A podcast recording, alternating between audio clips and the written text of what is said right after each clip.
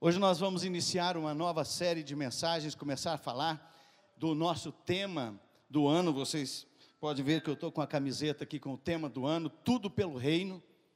E nós precisamos, queridos, é, esse tema ele vem muito a calhar, porque se a nossa vida não for tudo pelo reino, tem alguma coisa que está faltando em nossa vida, tem alguma coisa que precisa ser transformado, tem alguma coisa que precisa ser curado, restaurado. E graças a Deus que o Senhor Jesus ele vem fazendo isso. Graças a Deus que o Espírito Santo de Deus ele pode fazer isso desde que nós possamos, desde que nós de cada um de nós possamos dar liberdade para que ele possa fazer as transformações, as mudanças necessárias. Saiba de uma coisa, queridos: o diabo é mal educado. O retorno aqui está dando. O diabo ele é mal educado. Ele, se ele, se ele vê uma brechinha na nossa vida, se ele observar uma oportunidadezinha, ele entra e faz a ruaça. Você pode ver, você que é casado, né? Talvez isso aconteça só comigo, né, em casa. Mas volta e meia em casa tem umas rusgazinhas, né? A gente, por quê? Porque a gente é gente. E às vezes um não concorda com o outro e acaba discutindo, acaba falando alguma coisa que não agrada. Essas coisas nós precisamos dar liberdade para o Espírito Santo trabalhar em nossas vidas.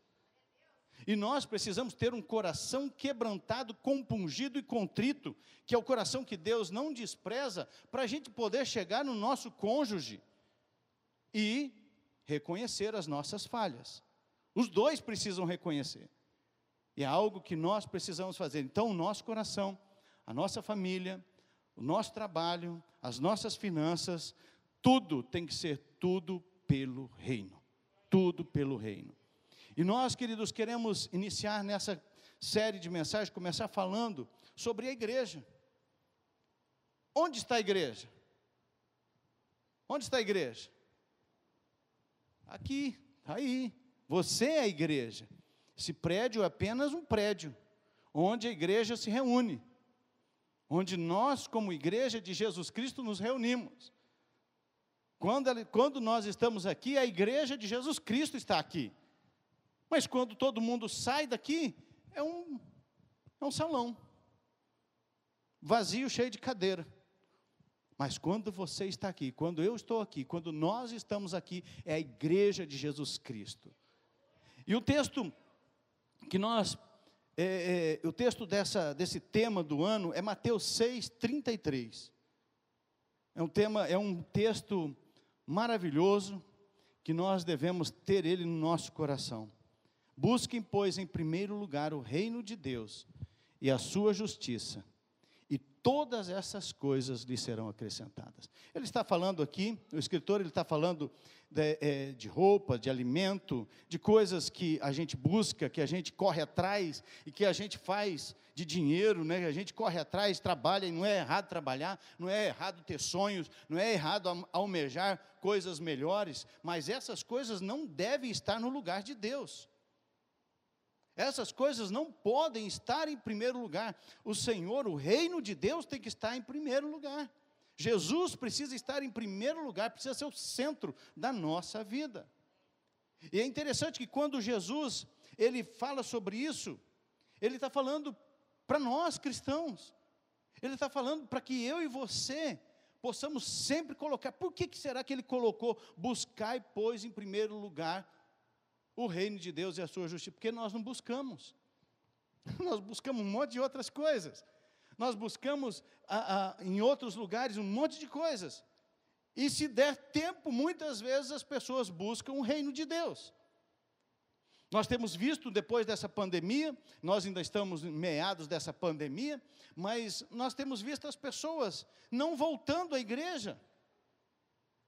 E aí ela, ela, ela, ela coloca várias desculpas por não estar na igreja, para não vir à igreja. Mas está no shopping, está nos mercados, mesmo no alto pico da pandemia, estava lá nos mercados, estava na rua, estava trabalhando, que não é errado, não é estar tá fazendo isso, mas na igreja as pessoas têm, têm deixado de estar na igreja. Eu louvo a Deus por você que sempre tem estado conosco. Eu louvo a Deus porque você sempre tem estado, às vezes, quando você não está presencial, mas você está online, presente, sabe? E que esse momento, mesmo online, não seja. Porque o, o problema de nós assistirmos em casa, quem não pode, não tem jeito, tudo bem. Porque é que a gente sai, a gente vai lá, busca um negócio para comer, né? Parece que a gente está num, num cinema assistindo um filme. Lógico sentar na sua casa está à vontade, mas a gente precisa prestar atenção nas verdades bíblicas que Deus está nos ensinando. E é isso, queridos. E quantas vezes no ano passado, em 2021, é difícil a gente começar o ano e a gente começa a falar do ano passado, parece que nós, nós estamos no ano passado ainda, né? 2021, quantas vezes nós buscamos a nossa própria vontade e desejos? Quantas vezes nós olhamos só para aquilo que nós queríamos. Que agora, queridos, em 2022, que nós iniciamos ontem, que nós possamos fazer a escolha correta, que você escolha, que eu escolha, que nós escolhamos a, a, corretamente, que nós possamos escolher o reino de Deus em primeiro lugar, a justiça de Deus, a vontade de Deus, que nós possamos fazer essa escolha. E essa escolha Deus não vai fazer por você, na verdade Ele já fez, Ele já fez todo o trabalho, já enviou Jesus, já deixou o Espírito Santo conosco. Agora é papel meu e seu fazermos a escolha de Jesus, do reino de Deus ser em primeiro lugar, estar em primeiro lugar. É isso, queridos, que nós precisamos buscar. E quando Jesus ele está falando ali a respeito do reino de Deus, é interessante que ele, ele nos inclui, gente. Você percebeu isso? Que ele nos inclui, você está incluído no reino de Deus. Você não é um, você não está excluído, você não está fora. Olha o texto de Mateus 16. E vocês? perguntou ele. Jesus estava perguntando para os discípulos antes aqui, perguntou, falou: o que, que o povo está dizendo que eu sou? E aí os discípulos, ah, uns dizem que você é Elias, outros dizem que você é João Batista, e assim, assim. E, e aí Jesus chega para eles, e vocês? Perguntou ele, quem vocês dizem que eu sou? Simão Pedro, afoito, ele diz, tu és o Cristo, o Filho do Deus vivo. Respondeu Jesus, feliz é você, Simão, filho de Jonas, porque isto não lhe foi revelado por carne ou sangue, mas por meu Pai que está nos céus.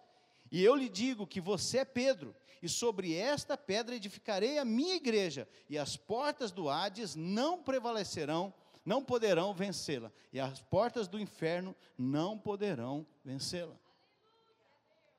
O que, que Jesus estava dizendo para Pedro? Que a rocha. Mas sobre qual rocha ele ia construir a igreja? Sobre Pedro? Não.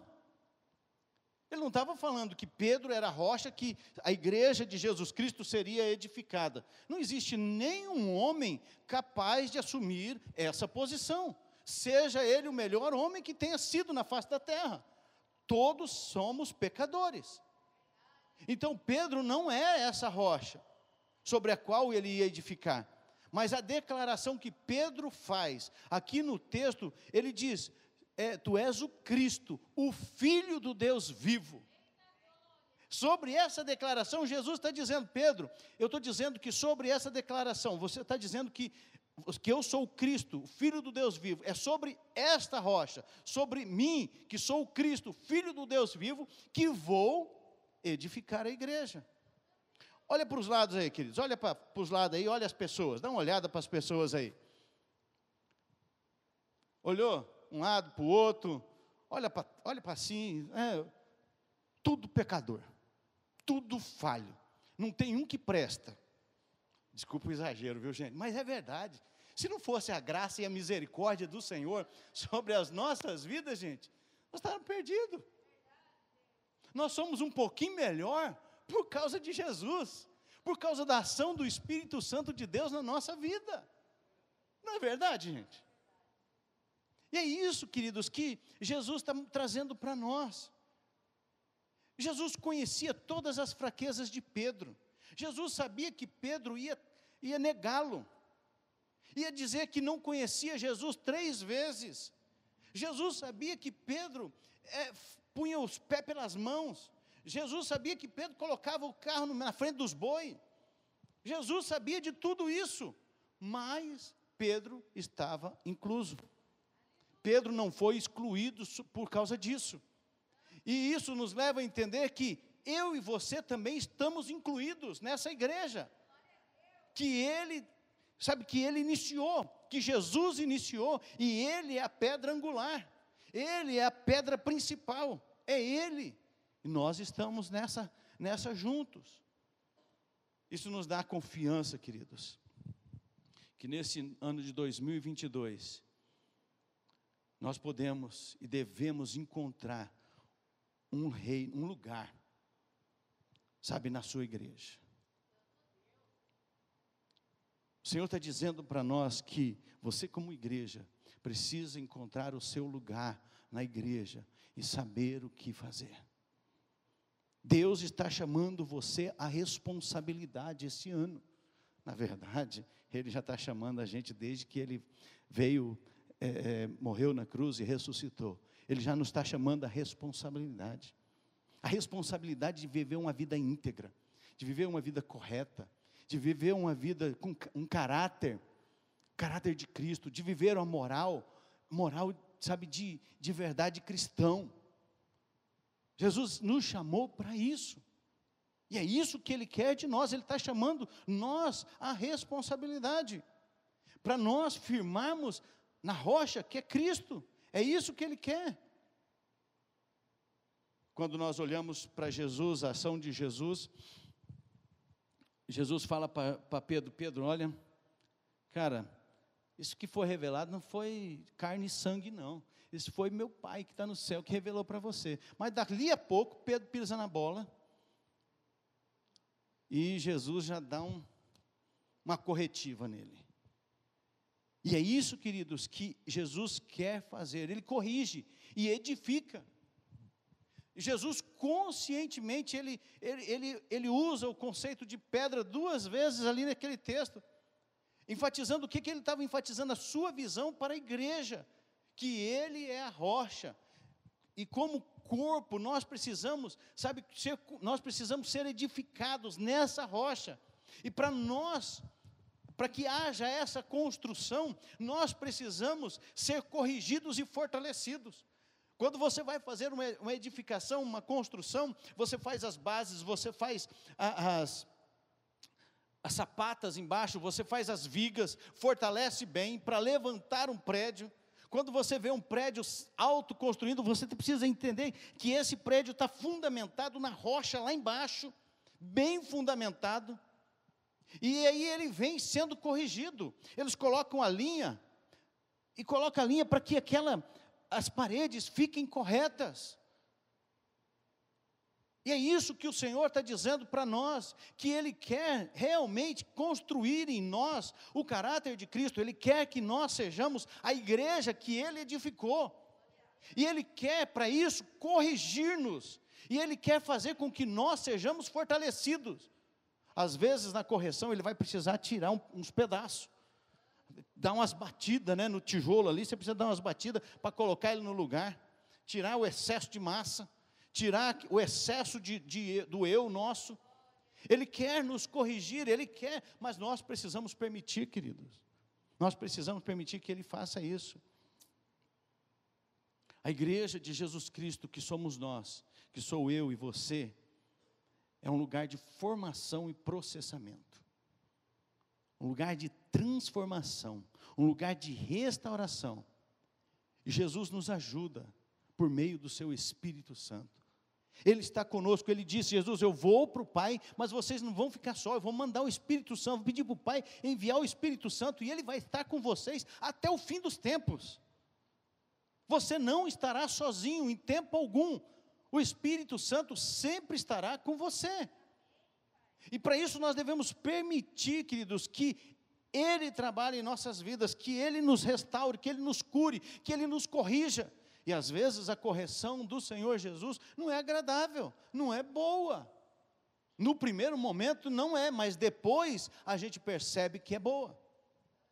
Tudo que você está passando não é por um acaso. Talvez muitas coisas são escolhas que nós fizemos. Mas se você está passando hoje, tem um, tem um propósito nisso. Está sendo difícil? Está sendo doído? Tem um propósito nisso. Tem um propósito, você se tornar a igreja que Jesus estabeleceu, a igreja de verdade, uma igreja viva, vibrante, alegre, uma igreja que ama, uma igreja que encoraja, uma igreja que discipula, uma igreja que evangeliza com graça. É essa igreja que o Senhor quer edificar em nós. E esse processo de transformação, de mudança, precisa ser liberado por nós. Nós precisamos permitir que o Espírito Santo trabalhe. Às vezes você vai sentir, falar, mas Deus do céu, para que tanta coisa? Espera, você pode suportar. Você pode, você consegue. O escritor aos Mateus, olha o que, que ele diz. Também eu te digo que tu és Pedro, e sobre essa pedra edificarei a minha igreja. E o que está escrito aí depois? As portas do inferno não vão prevalecer contra a igreja de Jesus Cristo. Nós precisamos lembrar disso, querido. As portas do inferno não vão prevalecer contra a igreja de Jesus Cristo. É a igreja de Jesus Cristo que precisa prevalecer contra o inferno nesse mundo. Lembra disso, queridos, que o príncipe desse mundo não é Deus, não é Jesus. O príncipe deste mundo é Satanás. Está escrito na palavra de Deus. E é ele que está dominando o sistema, todo o sistema. E nós não podemos ficar desapercebidos com essas coisas. Então, em 2022, queridos, que Jesus possa construir a sua igreja nas nossas vidas. Que Ele possa fazer com que nós prevaleçamos e as portas do inferno não prevaleçam contra nós. Em outras palavras, o que, que o Senhor Jesus estava querendo dizer aqui é que a igreja foi construída para durar. A igreja não foi construída para ser tem, é temporal porque vai ficar um tempo depois vai, Jesus vai levar a igreja, né? Mas não é um ano, dois anos não. E é interessante se nós olharmos a história da igreja, desde lá de Jesus Cristo até agora, nós vamos ver que a igreja de Jesus Cristo permanece firme e fiel. A igreja de Jesus Cristo já passou por muitas dificuldades, muitas, muitos momentos onde queimaram todas as Bíblias, muitos países onde mataram muitos cristãos. Muitas vezes, sabe, a igreja de Jesus Cristo paria, parecia que ia definhar, ia acabar, mas nos momentos de perseguição foi o tempo em que a igreja mais expandiu, mais cresceu. Na diáspora, quando houve a diáspora, eles tiveram, os cristãos tiveram que sabe, sair. O que, que aconteceu? Pensar agora, acabamos. A igreja expandiu por todos os lados, foi para tudo quanto é lado, para tudo quanto é continente, a igreja de Jesus Cristo. Então, quando nós precisamos entender neste ano, que você, como igreja de Jesus Cristo, se você é essa igreja viva de Jesus Cristo, se você faz parte desse corpo espiritual que é a igreja de Jesus Cristo, você pode suportar mais do que você imagina. Então, queridos, vamos parar esse ano, vamos refletir esse ano, vamos parar de resmungar, de reclamar das coisas, vamos aprender com as circunstâncias, vamos aprender com as situações, vamos aprender com as dificuldades, e nós vamos vencer, porque o Senhor Jesus é a nossa rocha e é Ele que nos dá a vitória, é Ele que nos garante essa vitória. E quando as, as dificuldades vierem, queridos, é importante você lembrar que você faz parte dessa igreja de Jesus Cristo, que você é a igreja de Jesus Cristo. Isso significa que você não é uma tarefa simples. Você não é uma tarefa simples. Você foi feito para quebrar, mas também você foi feito para ser reconstruído, construído para durar. Você pode quebrar, pode amassar, mas o Senhor Jesus, quando você permite, Ele vem e te molda novamente, te constrói. Então, queridos, nós como cristãos, nós temos parar de reclamar. Sabe quantas vezes eu vejo, sabe, passa por uma dificuldade. Gente, eu já vi pessoas eu quero usar um termo que não seja um termo é, é, pesado, mas pessoas tão humildes, simples, com tão pouco dinheiro, mas com tanta alegria no coração, com tanto sofrimento na família, sabe, no meio da família, nos filhos, nos pais, nos irmãos, mas uma alegria tão grande, queridos. E aí as pessoas não entendiam por que, que você é feliz. Porque se você está passando por tanta luta, tanta dificuldade, por que, que você é feliz? Porque eu sou a igreja de Jesus Cristo. As portas do inferno não podem prevalecer contra mim. Eu sou, eu faço parte dessa igreja viva. Eu faço parte desse povo. E eu estou em reconstrução, eu estou em, em edificação. O Senhor Jesus está me transformando, está me moldando. É isso, queridos, que nós somos. A igreja viva uma igreja vibrante, uma igreja alegre. Eu queria que você refletisse em algumas perguntas. Você deixou de ter as boas qualidades da igreja? Talvez você esteja focado apenas nos teus fracassos. Talvez esse ano de 2021 você focou só nas coisas difíceis da sua vida e esqueceu de olhar para aquilo que você teve vitória, para os pontos fortes. É lógico que você não vai abandonar os pontos fracos, você vai visualizar os pontos fracos e falar: eu preciso trabalhar nessa área na minha vida. Mas você não pode ficar olhando só para, as fraquezas, só para os fracassos. Você tem que olhar que você venceu. Se você está aqui hoje, você venceu. Mas e quem faleceu não venceu? Não, não estou dizendo isso. Quem faleceu já está determinado a eternidade para eles. Nós estamos aqui vivos. Nós vencemos o ano passado e vamos vencer esse ano. Se Deus, queridos, pôde corrigir Pedro, pensa num cara difícil. Por que, que ele não pode fazer o mesmo conosco? A segunda, por favor. Se ele fez isso com Pedro, queridos, por que, que ele não pode fazer com a gente? Por que, que você não, não pode ser feito em você? Queridos, nós somos difíceis, mas o Senhor é, é um artesão de mão cheia. Eu conversei uma vez com, com um artesão, conversando com ele, eu falei assim: como que você consegue enxergar? Porque como que você faz um, um, um objeto, um, algo que você, fa, você faz com as mãos, como que você consegue fazer isso? Ele falou: primeiro eu olho, a hora que eu olho uma madeira, eu já vejo o que eu vou fazer nela quanto mais torta a madeira, quanto mais envergada, mais difícil, sabe, mais, parece que mais feia, melhor fica a escultura. Eu falei, yes! É isso, nós podemos ser os piores, podemos ser os mais tortos, mas quando Jesus entra, quando o Espírito Santo de Deus entra nas nossas vidas, queridos, nós vamos ser uma obra-prima do autor e consumador da nossas fé, Jesus Cristo. Sabe, você pode ser, pode ter sido a pior pessoa, mas se o Espírito Santo de Deus trabalhar no teu coração, na tua vida, se você permitir, você vai ser uma obra-prima do Senhor. Então esteja disposto, queridos, em 2022 a se render e a permitir, sabe, que ele processe e forme o teu coração. Permita. Agora, você está disposto a fazer isso? Você tem que estar disposto. Lembra que eu falei que o Senhor é muito educado. Ele está batendo e pedindo permissão. Se você deixar, ele vai fazer. Se você não deixar, infelizmente, ele não vai fazer. Então, permita. Ore nesse ano, você igreja, ore para a igreja, fortalecer a igreja, a igreja viva, a sua igreja, você que é igreja, ore para que o Senhor fortaleça a sua vida. Invista tempo em oração. E para que nós sejamos essa igreja viva de Jesus Cristo, nós precisamos exercitar a nossa fé. Então exercita, queridos, a sua fé. É um treino. Quando a gente vai para a academia, eu vou voltar amanhã, né, amor? Amanhã nós vamos voltar. Né? Demos um, umas férias aí esse final de ano, comemos bastante, né, como todo mundo, né? E, e vamos voltar agora. E quando você está treinando, o que, que acontece? A sua musculatura começa a se fortalecer.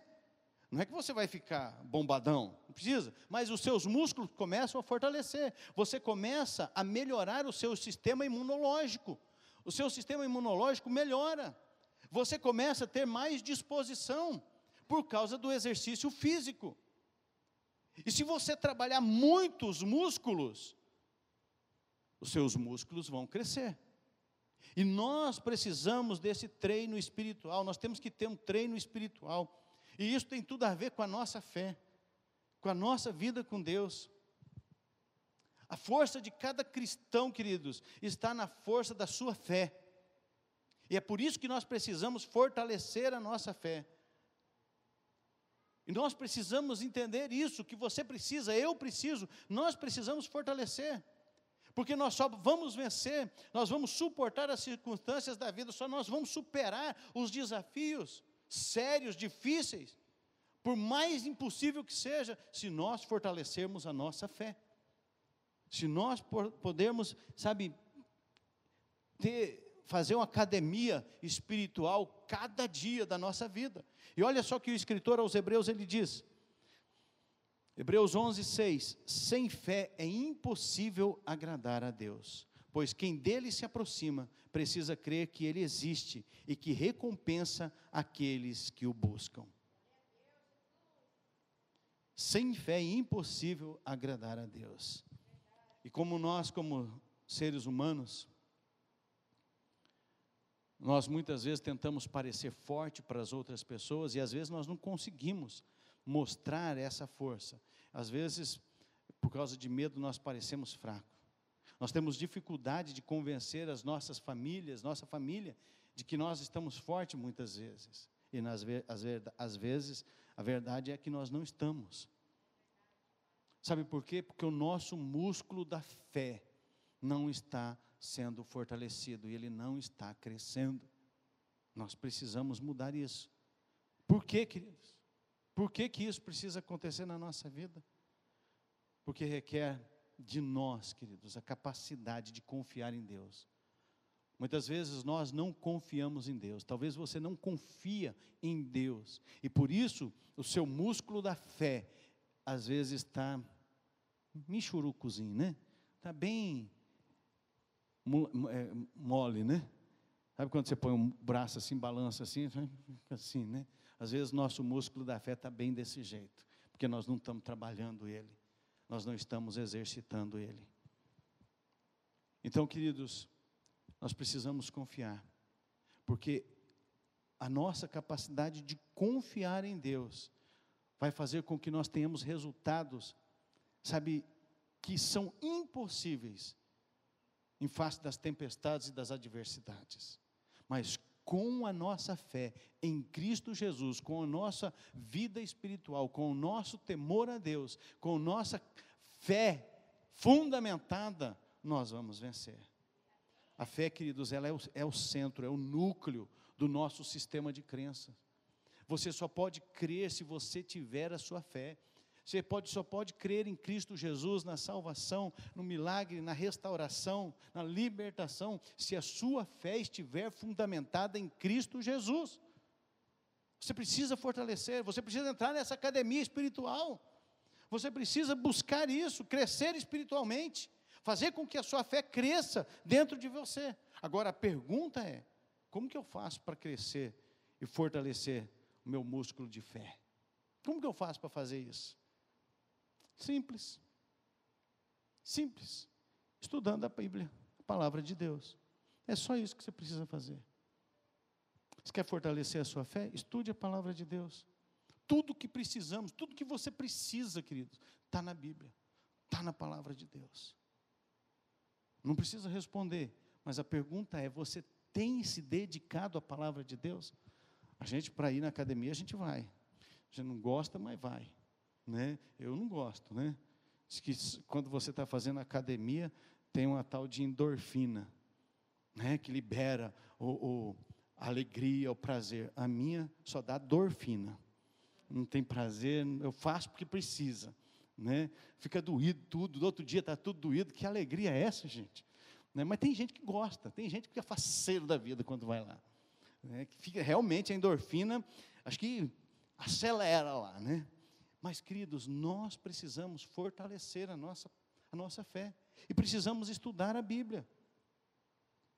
Nós precisamos fazer isso, queridos, porque muitas vezes nós não vamos vencer porque não, não nos preparamos, nós não nos preparamos o suficiente com a palavra de Deus.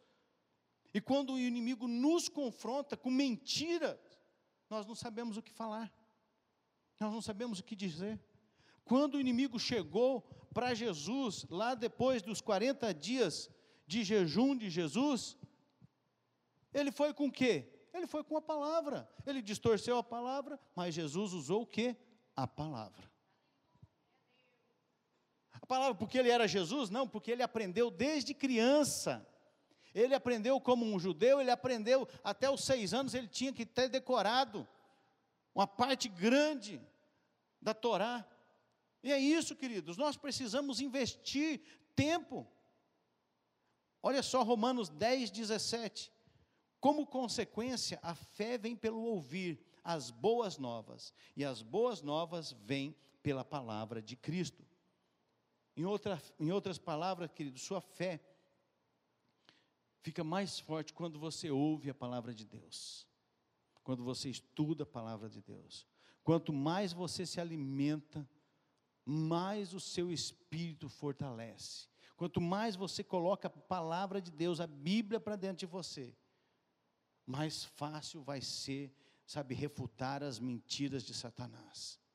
Ele é mentiroso desde o princípio, ele é o pai da mentira. Então, queridos, quanto mais você dedicar a palavra, a Bíblia, mais você vai ter palavra para refutar todos os argumentos falsos de Satanás contra a sua vida. Mas o que, que acontece?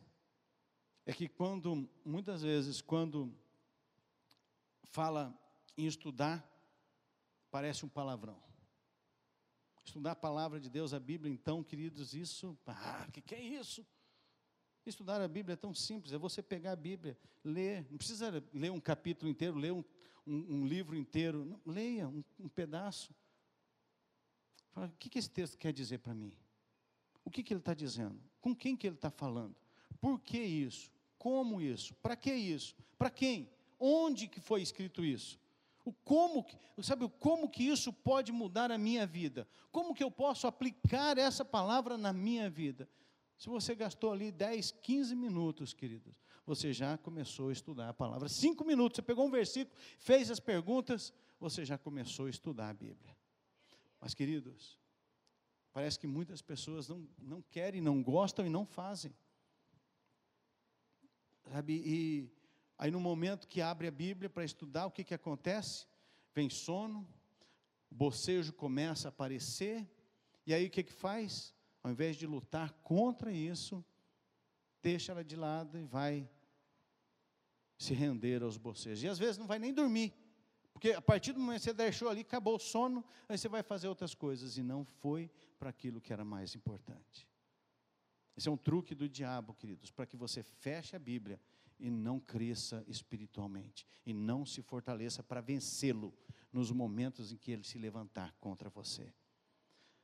E a Bíblia é clara, queridos, quanto essa importância de nós estudarmos. Olha aqui que Paulo escreve a Timóteo. Timóteo, um jovem ele, o jovem pastor, e ele escreve para Timóteo e diz: procura apresentar-se a Deus aprovado, como obreiro que não tem de que se envergonhar, que maneja corretamente a palavra da verdade.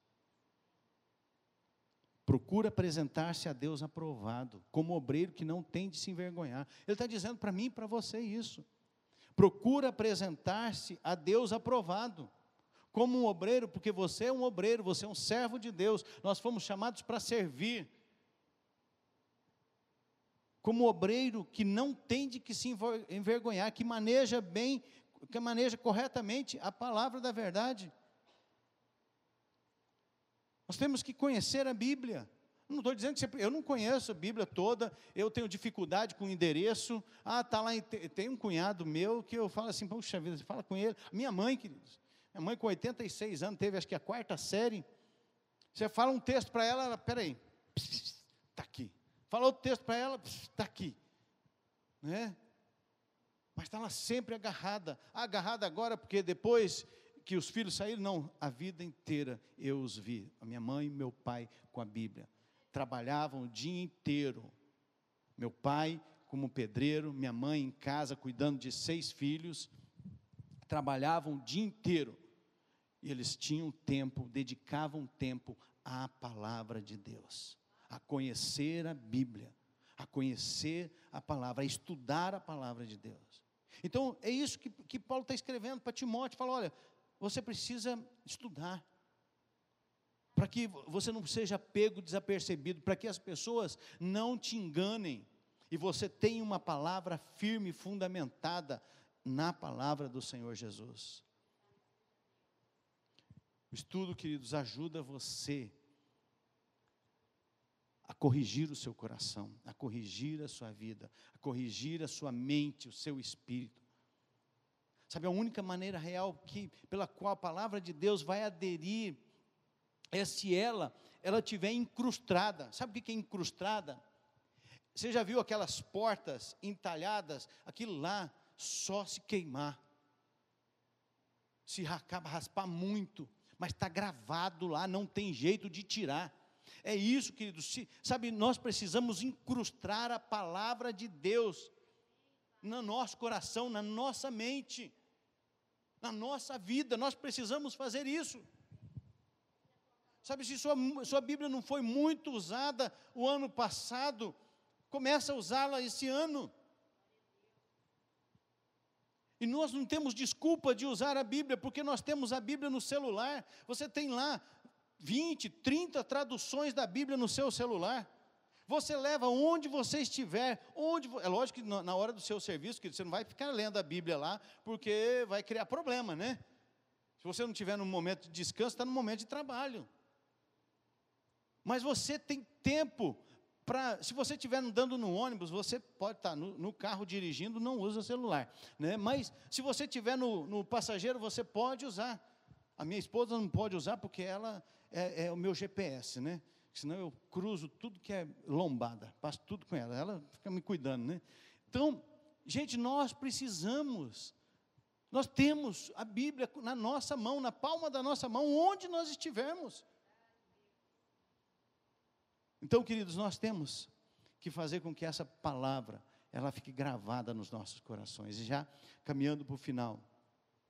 Talvez você tenha começado o ano passado estudar a Bíblia, falou: "Não, esse ano eu vou", mas passou, desistiu, ah, não deu. Queridos, não tem problema, começa agora de novo. Começa de novo. Fala, Senhor, eu vou estudar. Pegue a Bíblia, pegue, pegue, pegue o seu diário, pegue um caderno, pegue um, uma agenda, pegue o seu celular, sabe, anota. Pegue o seu marca-texto, a cor preferida que você quer, sabe, seja caneta, seja marca-texto, para marcar os textos bíblicos, se você estiver lendo uma Bíblia física. Faça isso. Coloque isso. E comece a estudar a Bíblia, queridos. Gente, o meu sogro, enquanto ele estava vivo, ele falou para mim um dia, ele falou, eu, nunca ninguém sentou do meu lado para ensinar a Bíblia para mim. E foi um homem de Deus, um pastor exemplar, um homem temente a Deus, um coração cheio de amor. Conhecia a Bíblia, era o meu conselheiro. Qualquer coisa que eu precisava, quando eu comecei aqui na igreja, eu corria lá. E, ah, pastor, o que, que eu faço? O que está acontecendo assim? O que, que eu faço? Ele sempre tinha uma palavra Nunca aprendeu, acho que fez lá a primeira série, segunda série do primário. Nunca ninguém sentou do lado dele, gente, mas ele sentou do lado do Espírito Santo e falou: "Me ensina. Fala comigo, Jesus, me ensina. Eu quero entender, eu quero aprender, eu quero conhecer essa palavra, eu quero saber o que que ela, ela, ela para que que ela serve para mim." E a vida dele foi mudada. Um dia eu falei para ele assim: "Sabe qual que é o meu maior dificuldade no meu casamento, pastor? Falou, qual irmão? Ele me chamou, qual irmão? Falei, é o senhor, é o Juvenal. Ele levou um susto, mas como assim? Ele falou, pastor, as filhas do senhor, todos os genros do senhor têm esse problema. Por quê? Porque as filhas casaram pensando que iam encontrar um marido igual ao senhor. perfeita. Minha sogra fala que assim, quando ele, eles não tinham dinheiro, faltava dinheiro, estava lá no sítio, sabe? Ela falava assim, ai, que vontade de comer um doce tal. Ele não tinha dinheiro para ir comprar um, uma lata ou um doce inteiro. Ele ia lá na venda, tinha muita venda naquela época, pedia uma taiazinha, dá uma taia de marmelada, comprava uma taia de marmelada e vai, ia lá levar para ela.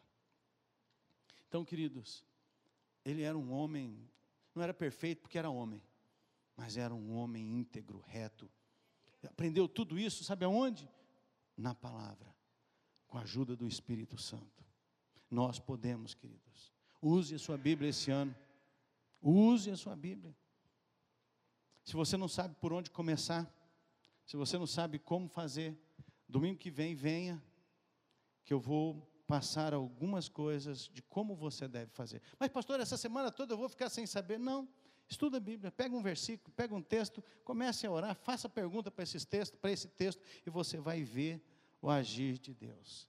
E eu quero aqui que você pense e reflita. Duas perguntas. Você tem exercitado a sua vida espiritual, queridos? O seu músculo espiritual, você tem exercitado? Você tem dificuldade em estudar a Bíblia? Você tem dificuldade em parar, sabe, um tempo para estudar a Bíblia, para orar? Se você tem dificuldade, seja sincero com o Senhor. Nós vamos orar agora. E você seja sincero, fala, Senhor, eu tenho dificuldade. Eu não consigo, eu pego a Bíblia, eu não consigo, a minha mente não para, eu não consigo, eu não tenho condição, eu não consigo, me ajuda. Você precisa se esforçar também, tá, gente? Não é só orar e esperar que ele vai vir assim, de um, dar uma, uma varinha de condão, tocar em você e você vai ser o, sabe, maior estudioso da Bíblia. Não, você tem que se, se esforçar também. Mas, se você não tem exercitado, se você tem dificuldade de estudar a Bíblia, eu quero que você assuma esse compromisso.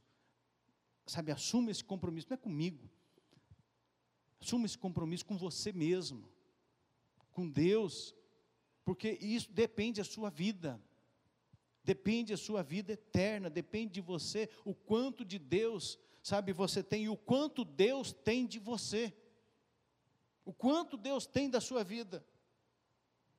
Por isso nós precisamos estudar. Então não procrastine, queridos, não deixe para depois, não deixe para amanhã, não deixa, ah, semana que vem eu vou ver o que, que o pastor vai dizer e aí eu vou começar. Não, não, não procrastine, comece logo, comece logo, queridos, prepare, sabe, prepare-se, porque é gratificante, queridos, é, e é abençoador, é algo sobrenatural quando você começa a estudar a Bíblia e a palavra fala com você e você começa a ser restaurado. Antes de nós orarmos, eu quero ler novamente esse texto de 2 Timóteo 2,15. Olha só o que ele diz: procura apresentar-se a Deus aprovado, como obreiro que não tem que se envergonhar, que maneja corretamente a palavra da verdade.